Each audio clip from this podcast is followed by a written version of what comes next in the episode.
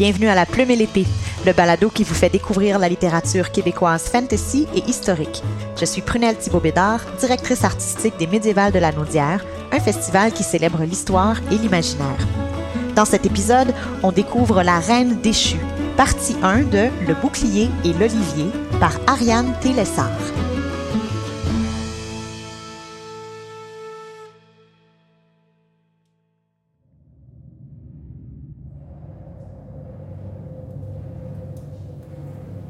Félicie regarda l'entrée de la grotte où l'on pouvait encore apercevoir la neige qui tombait.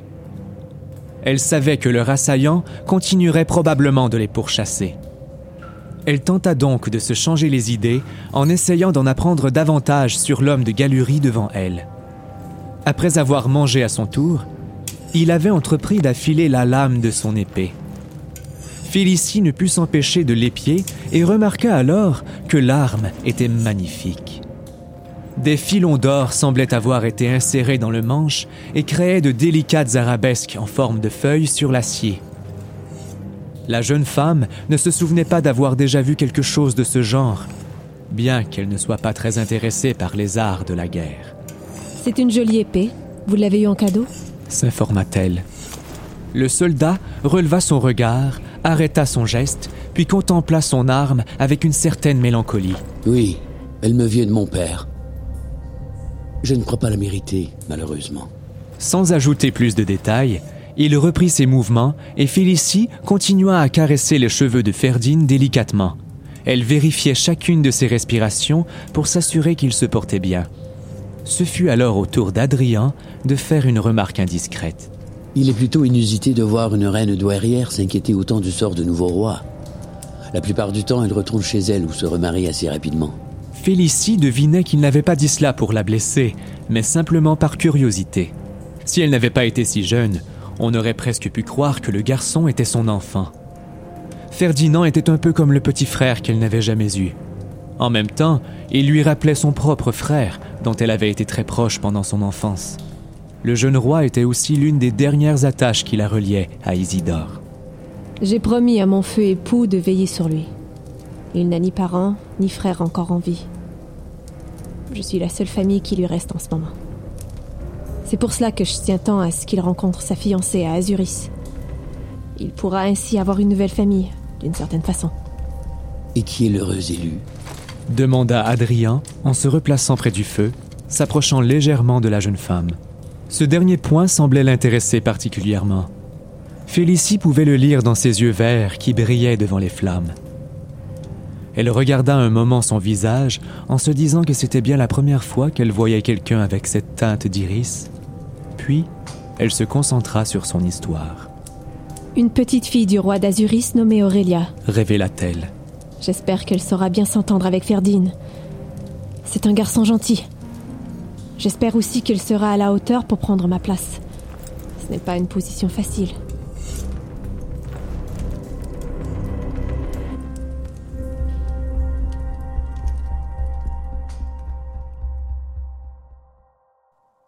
Bonjour Ariane. Tu es née en 1991 à Gatineau de deux parents infirmiers. De ton côté, tu as un baccalauréat en études internationales et tu t'es dirigée vers les communications pour ton travail. Qu'est-ce qui t'a attiré vers le domaine des communications? Je dirais que tout d'abord, ben un, merci de me recevoir. Salut sinon, sinon, côté des communications, euh, en fait, j'ai toujours été une personne euh, qui ne savait pas trop quoi faire de sa vie dans le sens où j'avais plusieurs intérêts différents. Mhm. Euh, donc, euh, au primaire, au secondaire, étudié les langues. Au cégep, même chose, j'avais quand même une facilité euh, dans les langues. Justement, je, je suis née à Gatineau, donc l'anglais était quand même prédominant dans mon quartier. Et si je voulais jouer avec mes les amis de mon quartier, il fallait que je parle anglais quand même à un jeune âge. Par la suite, quand il est arrivé le temps de, d'aller à l'université, je me rappelle avoir pris le livre des bacs disponibles, puis d'avoir capoté ma vie en me disant, je m'en vais dans quoi? Que j'avais repoussé ça le plus loin possible avec, en prenant un, deck qui était quand même ouvert. Donc, qu'est-ce que je faisais? Est-ce que je m'en vais en com? Est-ce que je m'en vais professeur d'anglais? Est-ce que je m'en vais notaire? Est-ce que je ne savais vraiment pas? Et j'ai vu le BAF intégré en études internationales et langues modernes qui me permettent de toucher aux communications, à des langues, à la science politique, à plein de domaines. Donc, je me suis dit, hey, j'ai pas besoin de prendre une décision aujourd'hui. Je vais continuer à, toucher à, tout. Puis, euh, avec le marché de l'emploi actuel, qu'est-ce dans quoi je me suis placée, c'est le domaine des communications. Et c'est ça, je travaille dans ce domaine-là depuis maintenant quelques années.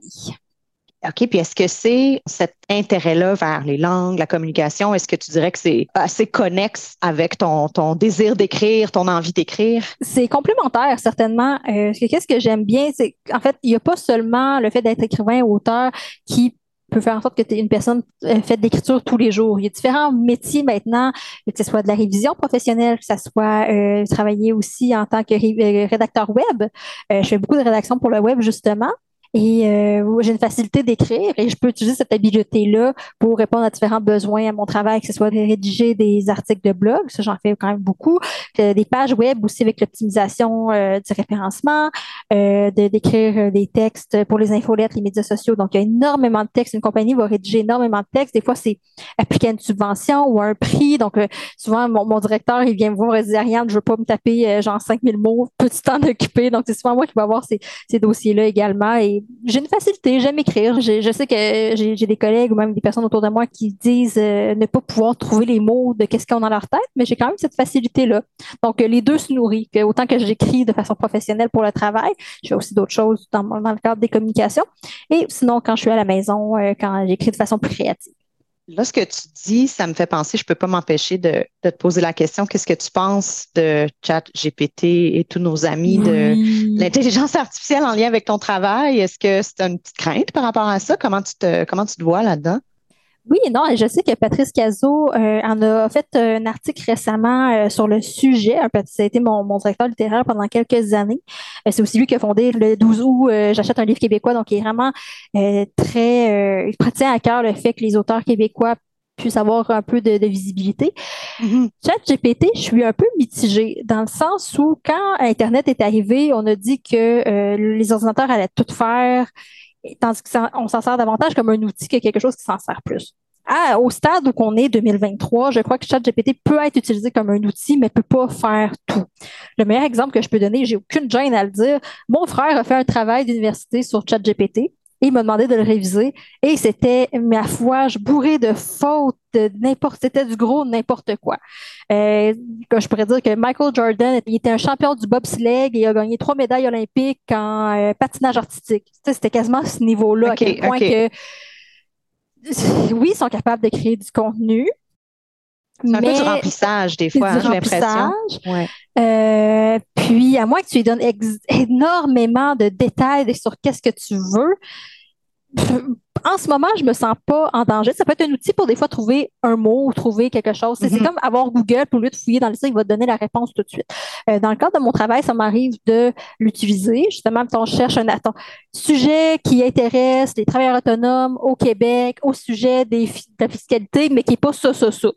Donc, mm-hmm. tu sais, je peux m'en servir comme outil. Je pourrais m'en servir aussi, euh, genre, euh, peut-être pour mes, mes livres. Euh, mais pour le moment, je me sens pas, vu qu'on l'humain va toujours avoir la capacité de créer des émotions, créer quelque chose de bon. Tu sais, je vois ça un peu comme tout ce qui est contrefait ou tout ce qui est à très bas prix. Oui, on peut avoir des, des textes rédigés en, en, Inde ou quoi que ce soit. dans le cadre de mon travail, quelqu'un qui dit oui, oui, je peux m'occuper de tes médias sociaux, oui, oui, je peux m'occuper de ta révision. Je me sens plus ou moins menacée pour le moment avec ce qu'on a aujourd'hui. Parce que je pense que notre travail, peut-être qu'il y a des auteurs qui font peut-être ça un petit peu vite ou qui je sais pas. Il y a encore pas mal de mystères, hein, faut se Oui, il y a encore énormément de mystères. On, on, verra, on verra. Mais je pense que pour le moment, je pense que j'arrive à, à créer quand même des personnages forts et attachants. Peut-être que je vais être en compétition plus tard avec des textes de chat GPT, peut-être que je vais m'en servir comme outil. Euh, mais pour le moment, je pense que les auteurs, euh, ils se sentent quand même bien. On, peut, on peut s'en servir comme outil et euh, on ne va pas disparaître demain. Mhm, mhm.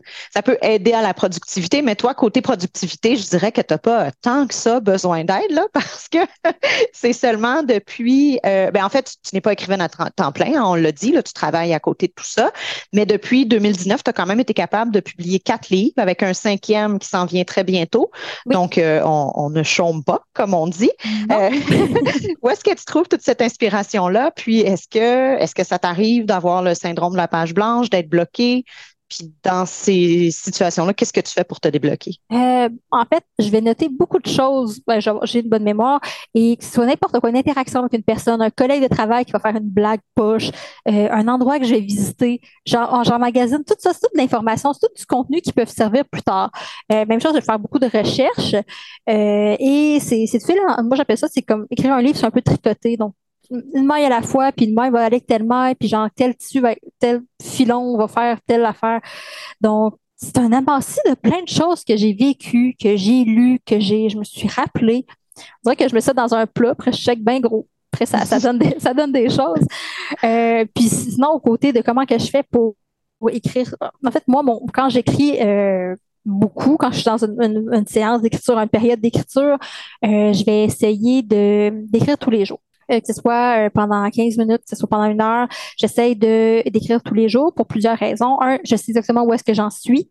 Et ensuite, ça donne l'habitude de prendre du temps pour écrire. Parce qu'on s'entend, c'est de prendre des bonnes habitudes. J'entends tellement de monde dans mon entourage, des amis, hey, j'aimerais tellement ça écrire des livres, mais ah, j'ai, sais, au bout de trois pages, ben, je sais plus quoi écrire, puis j'arrête. Puis même quand c'est pas nécessairement bon, t'écris n'importe quoi, ou tu reviens dans un chapitre avant, tu rajoutes du texte. C'est juste de prendre le temps de t'installer puis de le faire. D'où vient cette discipline-là? C'est vraiment, euh, je pratique les arts martiaux et euh, je suis, euh, je fais du taekwondo. je vais être, en fait, au moment de la publication, si tout va bien, je vais être ceinture noire, donc je vais repasser mon examen de ceinture noire. Bravo à l'avance. Merci. donc, c'est, cette discipline-là m'a apporté justement la discipline de mener à bien mes projets parce qu'au début, premier cours de taekwondo, je suis tombée dans les pommes.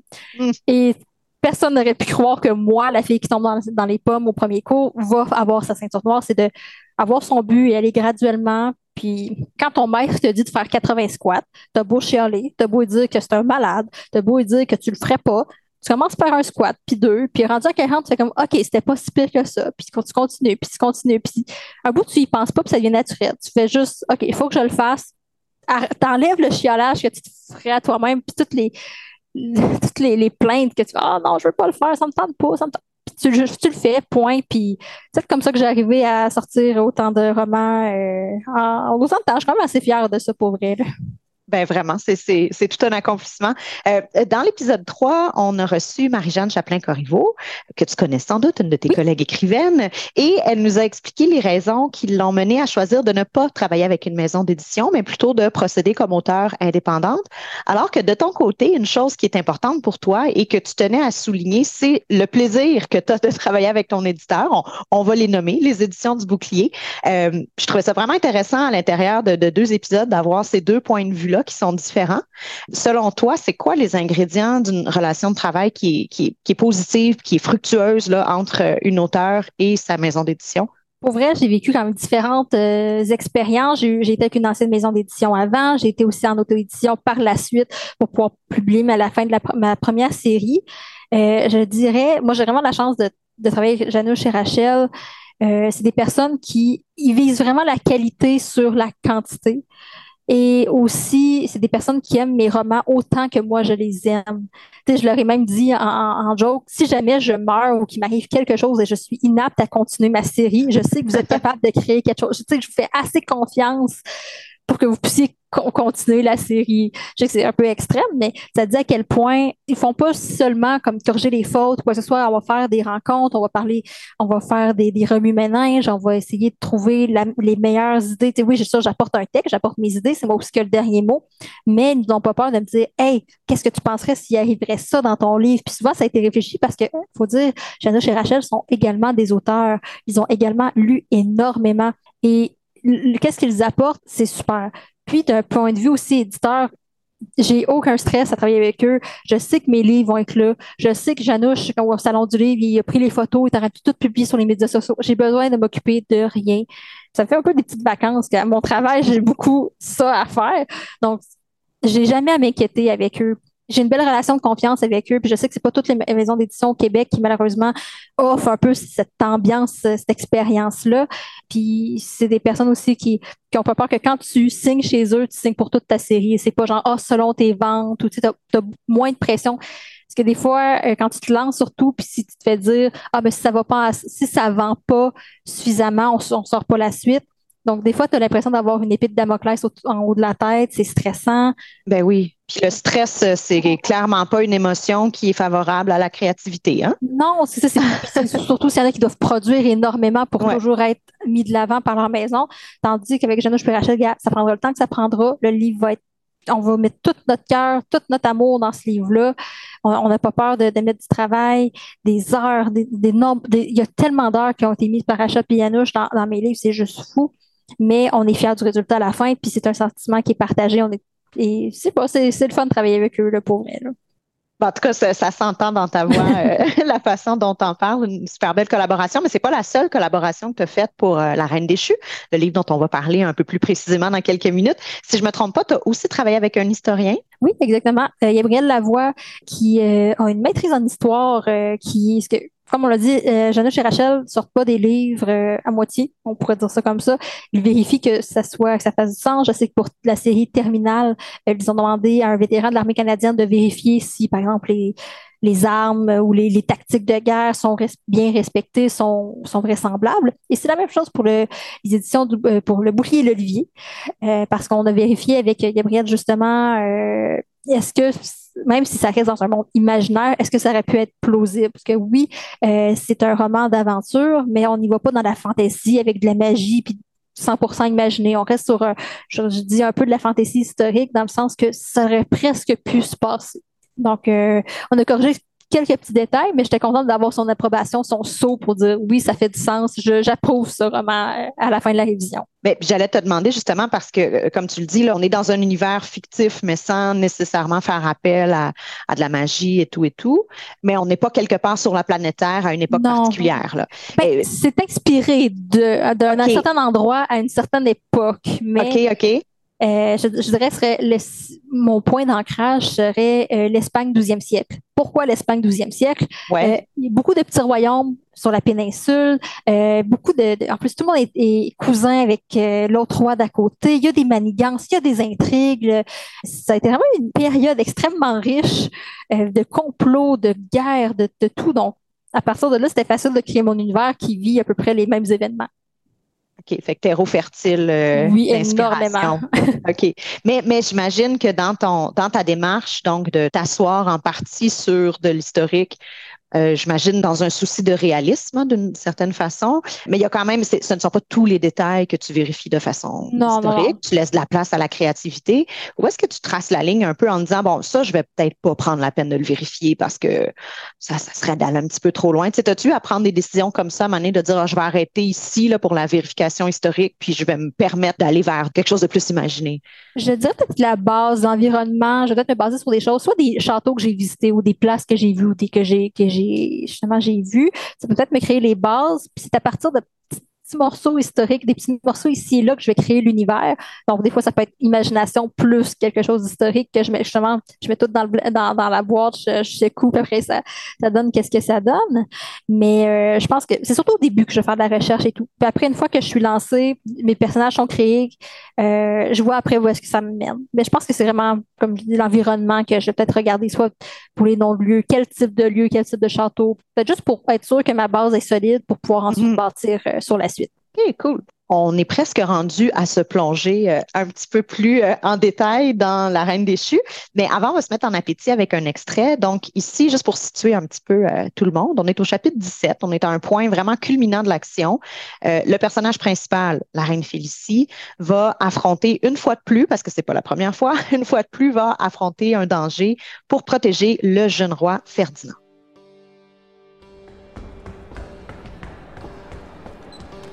À peine eurent-ils atteint son ancienne chambre que Félicie entendit les pas de leurs poursuivants derrière eux.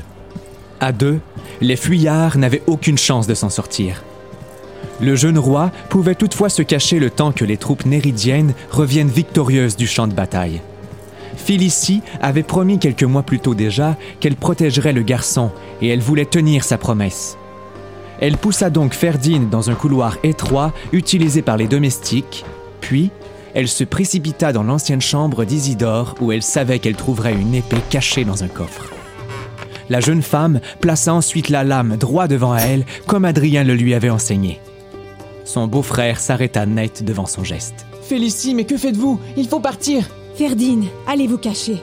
Ne sortez que lorsque vous serez certain que tout est terminé. Mais non, non, je ne veux pas. implora le jeune souverain. Il ne voulait certainement pas perdre le seul membre de sa famille encore en vie. La veuve de Néridia ne bougea pas, même si des larmes coulaient sur ses joues. Elle avait peur. Elle savait qu'elle ne survivrait sans doute pas. Mais c'était ce qu'elle devait faire. S'il y avait une chance que Ferdinand s'en sorte, elle était prête à mettre sa vie en jeu. Partez maintenant.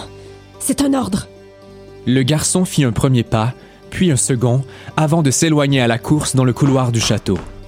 La reine douairière espérait de tout cœur qu'elle pourrait retenir leurs ennemis assez longtemps. À peine une minute plus tard, Estienne et sa garde arrivèrent à leur tour dans les appartements de l'ancien roi. La jeune femme tenait toujours aussi fermement son épée. Ses jointures avaient blanchi et elle serrait les dents. Si elle devait mourir, elle comptait bien amener certains de ses assaillants avec elle. Le régent fronça les sourcils, comme s'il était ennuyé par la situation. Dame Félicie, mais que faites-vous? Je vous demande de nous laisser passer et nous ne vous ferons aucun mal. Il n'en est pas question. Je ne vous laisserai pas toucher à un cheveu de Ferdinand. Vous ne méritez pas cette couronne après votre trahison. Lança-t-elle comme une vipère crachant son venin. Le cousin du roi ne sembla pas impressionné par ces menaces. Si vous ne vous écartez pas du chemin, je n'aurai d'autre choix que de vous tuer. Revenez à la raison. Je ne ferai pas de mal à Ferdinand. Il doit seulement abdiquer. Nous pourrions même régner ensemble, vous et moi. Sous le joug du roi de Castiléon? Avez-vous compris que vous n'êtes qu'une marionnette ou êtes-vous stupide à ce point? Estienne prit une grande respiration et commença à avancer en direction de Félicie, lentement, relevant son épée avec minutie. Cette scène ne rappelait que trop bien à la jeune femme ce qui s'était passé dans les montagnes lorsqu'elle s'était retrouvée dans le campement ennemi. Au moins, cette fois, elle était un peu plus prête. Vous l'aurez voulu. Conclut l'ancien régent d'une voix sévère.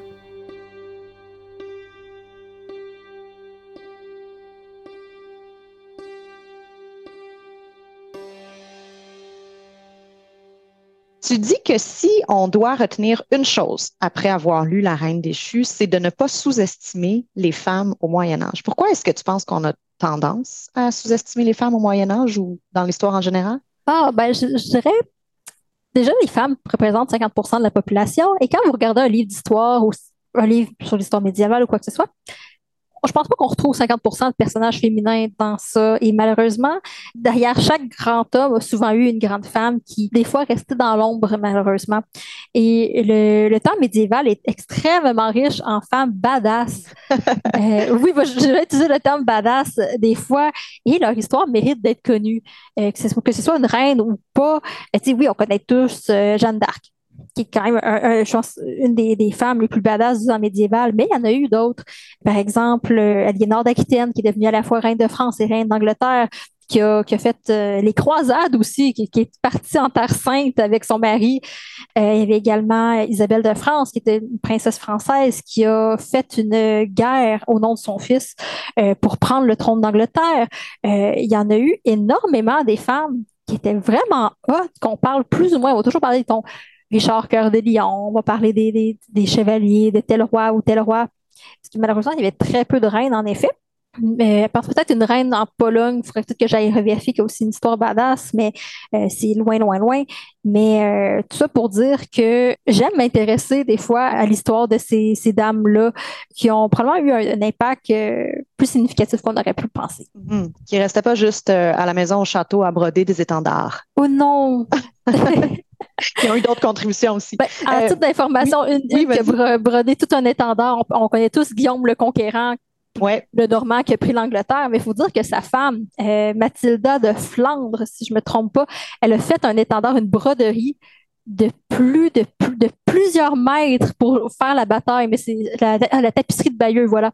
Elle a fait avec ses dames de compagnie une tapisserie de plusieurs, plusieurs, plusieurs mètres pour juste faire montrer la bataille que son mari avait faite pour lui montrer ah voilà ce qu'il a fait, voici euh, Donc, euh, peut-être qu'elle est restée dans l'ombre, mais elle a fait tout un, tout un travail à ce niveau-là. Quand même assez héroïque aussi euh, à sa façon. Oui, oui, Exactement, c'est sa contribution. Exact, une bonne contribution. Euh, le, personnage principal dans La Reine déchue, Félicie, c'est une reine douairière. S'il y en a d'autres comme moi qui ne connaissaient pas ce mot-là, ça fait référence à une reine qui est veuve. Puis dans le cas de Félicie, le fait d'être veuve, ça va la placer dans une situation qui est assez inconfortable, assez précaire à la cour. Dans ta préparation pour écrire La Reine déchue, puis juste dans tes lectures en général, euh, est-ce que tu t'es intéressé un peu plus spécifiquement à la situation des reines douairières dans l'histoire? Est-ce que c'est réaliste de penser qu'il y a eu des femmes qui se sont retrouvées dans des situations assez similaires à celles de Félicie? il y a eu des situations euh, similaires. Il n'y a pas eu tant de reines douairières dans la position de Félicie. Qu'est-ce qui nuit beaucoup à Félicie, c'est le fait qu'elle n'a pas donné d'enfant au trône de mm. soi. Même si ça aurait été un enfant, une, fille, bon, c'est sûr qu'elle aurait eu peut-être moins de, de, privilèges, mais si elle aurait donné un garçon, elle serait restée à la cour, elle aurait pu, sa situation aurait été beaucoup améliorée. Dans son cas, elle n'a pas d'enfant, euh, donc plusieurs personnes se demandent bon, qu'est-ce qu'on fait avec elle? Bien des fois, elle devait se remarier dans, les mois après son veuvage, elle devait se remarier presque automatiquement pour sa survie. Euh, et bien des fois, elle n'avait même pas le choix vraiment sur qui elle pouvait marier, que ce soit son père lui donnait quelqu'un, soit c'était quelqu'un de la cour. Bref, elle avait plus ou moins de contrôle sur sa vie, même si elle avait eu le plus haut rang qu'une femme pouvait espérer avoir à cette époque. Un meilleur exemple de ça, Catherine de Valois, qui était une princesse française mariée à Henri V d'Angleterre. Si je ne me trompe pas, Henri V meurt, mais elle avait donné un fils. Et euh, elle, vu qu'elle était une princesse française, ben, euh, ben, elle, voulait se marier en France, mais là, les, Anglais ne voulaient pas qu'elle retourne en France. Du côté de, la France, elle ne voulait pas qu'elle se, marie avec un Anglais. Donc, elle n'avait pas vraiment son mot à dire. finalement, elle a eu un mariage secret avec euh, un, un, Gallois qui a donné ensuite la dynastie Tudor. Mais tout ça pour dire que c'était bien, bien, bien compliqué pour une femme d'être reine douairière, surtout si elle n'avait pas donné d'enfant. Ça donnait beaucoup de précarité, puis elle n'avait presque aucun choix, mais que de se marier. Est-ce que tu qualifierais La Reine déchue de livre féministe? Ouh. Euh, si on y va avec le terme, je, je l'ai vérifié dans le dictionnaire, j'ai vérifié dans l'antidote, qu'est-ce que le féminisme? Et c'est de viser à avoir l'équité entre les hommes et les femmes. Mm-hmm. Donc, on voit plusieurs raisons pourquoi ce livre-là est féministe, dans le sens où, même si c'était pas le, but premier, mon but, c'est de, raconter une bonne histoire avec un personnage féminin fort. Donc, sans m'en rendre compte, avoir un personnage féminin fort reste quand même un élément. Déjà, euh, tu, mets le, tu mets le pied dans la porte, là, déjà. Oui, exactement. Je, voulais qu'elle soit active. Je voulais pas que ce soit une plante verte. Bref. Ouais. Et on voit les injustices d'être dans un monde qui n'est pas féministe. Mm-hmm. Dans le sens où, dans le livre, justement, il y a un jeune homme, Adrien, qui est bien sympathique, et lui, il a tout le plaisir de courtiser qui qu'il veut. Il n'y a pas vraiment de problème. Tandis que c'est Félicie, elle a déjà un handicap en étant une femme. Donc, on dirait qu'elle part avec un niveau de difficulté qui est beaucoup plus élevé. Elle essaye de faire entendre sa voix. Ça marche pas. Il faut qu'un homme intervienne pour elle pour avoir mm. ce qui lui est dû. Euh, il y a même des hommes qui vont profiter de sa situation pour essayer de s'enrichir sur son dos. Euh, donc, on vit dans un. Je montre aussi c'était quoi être une femme à cette époque-là, dans un monde qui était extrêmement pas équitable. Donc, le fait de, le montrer, d'en parler, déjà là, c'est peut-être euh, une façon de, voir à quel point, oui, aujourd'hui, les choses ont quand même euh, évolué et tant mieux, mais qu'il y a encore des choses à améliorer pour le personnage féminin fort et fort sympathique et sur la situation très peu équitable qu'elle vit. Euh, donc oui, je pourrais qualifier ça de, roman féministe en même temps. Ces deux éléments-là en particulier là, qui, que tu identifierais oui, exactement. Puis j'étais contente de créer un personnage féminin fort et attachant euh, qui euh, reste réaliste. Ouais. elle n'a pas des super pouvoirs, elle peut pas tout faire, donc elle est prise dans son carcan, dans son univers. Euh, mais elle arrive quand même à bien s'en sortir avec les bons alliés. Avec les, ressources qu'elle a sont parfois limitées, mais elle est capable de les utiliser de la façon, d'une façon intelligente, stratégique et. Euh, oui, elle est perspicace. Et elle a aussi un bon instinct de survie. Exact, exact. Ben, tu vois, moi, de mon côté, quand je lisais le livre, il y a un autre élément qui m'avait fait un peu réfléchir à Ah, je me demande à quel point il y avait une intention euh, je ne veux pas dire que c'était ta seule intention, mais qu'il y avait une intention quand même un peu assumée là, de mettre quelques éléments féministes là-dedans. Et c'est justement le personnage d'Adrien dont tu as parlé tout à l'heure. Parce que j'ai trouvé qu'il brisait certains clichés qu'on voit quand même assez souvent là, dans la littérature euh, fantasy de euh, la manière dont on nous présente un personnage masculin, qui va être beaucoup orienté vers euh, le succès, le pouvoir, le côté guerrier de la chose. On pourrait dire le, héros alpha mâle, disons. Mm-hmm. Puis, euh, j'ai beaucoup aimé le personnage d'Adrien, justement parce que je trouvais qu'il s'éloignait un petit peu de ça au lieu de s'inscrire le plus dans un espèce de désir de dominer puis d'intérêt personnel. Il valorise quand même pas mal le compromis dans ces là. Je, je, ne divulgue, gâche rien de l'œuvre. Vous, je vous invite à aller découvrir Adrien, mais il a fait des compromis, il a laissé aller des intérêts personnels auxquels il aurait pu avoir droit pour le bien-être commun. Puis je trouvais ça que ça, ça dénotait quelque chose de rafraîchissant. J'ai comme envie que tu me parles un peu plus du personnage d'Adrien, comment tu l'as créé, puis d'où il vient? C'est drôle parce qu'on parle de rafraîchissant, mais je pense que de base, en, en, en ayant réfléchi sur la question, je suis peut-être allée chercher les valeurs du preux chevalier la galanterie, donc les, vieilles traditions du, brave chevalier qui défend la veuve et l'orphelin. D'un côté, je voulais, je voulais un personnage quand même vertueux euh, pour aller chercher ce petit aspect-là qui, date, on entendait des, histoires euh, des preuves chevaliers, d'Arthur et, et compagnie. Donc, c'est peut-être quelque chose de loin qui m'a inspiré, mais plus proche de moi, euh, justement, tu as souligné que mes parents, les deux, étaient infirmiers. Et j'ai eu la chance quand même d'avoir dans mon entourage des personnes, des modèles masculins avec beaucoup d'altruisme et de compassion. Mm. Puis le pire, c'est que vous voyez mon père, il ressemble à Bruce Willis. Vous euh, penseriez à, un infirmier, puis euh, je pense pas que vous verrez mon père euh, apparaître dans votre tête. Mais malgré tout, ça reste une personne extrêmement humaine et, ça, je veux pas peut-être, vu que j'ai eu un, modèle, un exemple, ça me dit tout simplement que ça existe. Puis peut-être en troisième plan, euh, Adrien a vu la guerre, a vu qu'est-ce que ça demande euh, de combattre, il a vu la mort et tout. Il sait c'est quoi le coût ce qui a été directement en première ligne? Donc, c'est bien beau de donner l'ordre que les armées aillent combattre pour au nom d'un roi et tout. Adrien a été en, première ligne et il sait à quel point la guerre, c'est pas beau, que c'est à éviter le plus possible. Euh, et je pense que ça l'a marqué. Puis il y a beaucoup de choix dans le premier tome et dans le deuxième tome qui vont être liés à ça. J'ai hâte, j'ai hâte parce que tu m'as dit que le deuxième tome, on allait suivre plus particulièrement Adrien. Fait que j'ai bien hâte de voir qu'est-ce qui va se passer avec lui. Euh, un peu, euh, écoute, je continue un peu sur le même sujet, mais j'élargis un peu. Euh, une chose que j'aime beaucoup observer quand je lis différents livres, c'est la façon dont je pense, du moins, que les valeurs personnelles d'un écrivain ou d'une écrivaine vont s'exprimer à travers leur œuvre. Je trouve que c'est particulièrement le cas dans la littérature fantasy parce que bon, très souvent, là, c'est pas tout le temps, les, les, récits vont impliquer des méchants, mm-hmm. hein, des méchants, des gentils. Bon, des fois, ça sera pas aussi tranché que ça, mais quand même, euh, l'auteur va devoir définir un personnage comme étant un vilain, puis définir un personnage comme étant un petit peu plus héros. Puis là, les traits de personnalité qu'on va leur donner, ça va, je trouve, c'est comme un peu une indication de la personne qui tient le crayon. Qu'est-ce qui, selon elle, est une meilleure personne ou une, moins, ben, un comportement plus répréhensif, disons. Puis une chose que j'ai remarqué euh, qui me semblait quand même assez fréquente chez tes personnages, c'est c'est la, la, la, valeur du, du sacrifice personnel pour l'intérêt commun. Tu as, utilisé le mot altruisme tantôt, là, c'est mm-hmm. exactement ça. Est-ce que est-ce que tu penses que notre société manque d'altruisme? Je te lance sur des grandes questions philosophiques. ben, c'est sûr qu'avec un peu plus d'altruisme, peut-être que les choses iraient mieux. Euh, j'essaie d'être une personne altruiste. Je suis de base une personne très altruiste. Je, pense toujours aux autres euh, avant moi-même. Ça gosse vraiment mon chum. Euh, je ne suis pas capable de dire je veux. je veux dire je voudrais ou qu'est-ce que tu penserais de? Donc, hmm. je travaille fort sur l'affirmation. Donc, ça, c'est un autre dossier. mais oui, le fait que mes trois personnages, même Ferdinand, restent adorables puis ils essaient de, voir au bien-être de Félicie. Euh, Adrien, même chose, à Félicie envers Adrien, Adrien envers Félicie. Euh, je pense que ça reste des personnes, peut-être par leur humanité, restent attachants et je sais pas, leur petite lueur, leur petite valeur, leur, euh, ces, éléments-là peut-être faisaient justement des personnages plus attachants. On avait le goût des suivre. On voulait aussi qu'ils gagnent. On veut, veut pas voir les méchants gagner quand on voit des aussi belles personnes. Mm-hmm. Donc, est-ce que c'est des parties de ma personnalité? Probablement. Il y a des fortes chances que vu, que euh, j'essaie, je valorise vraiment l'altruisme et, la compassion, il y a des fortes chances que c'est sûr qu'il y a une influence directe sur, euh, sur les personnages de mes romans. J'aime ça que tu as dit on a le goût de suivre parce que c'est exactement la pensée que j'avais dans ma tête. Je me dis, moi, j'aurais envie de suivre une personne qui me démontre dans ses paroles puis dans ses actions qu'elle va pas juste penser à son petit nombril.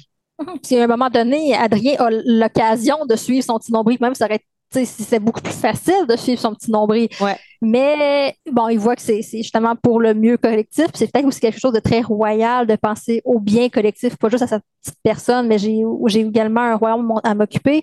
On le voit peut-être Adrien, euh, pas Adrien, mais Ferdinand le voit aussi. Il devient roi, puis c'est comme essaie de penser qu'est-ce qui est le mieux pour mon peuple. Je ne suis rien sans mon peuple. Donc, je veux pas ces trois personnages qui tournent autour de la royauté. Et euh, j'essaie d'en faire des bons souverains bons.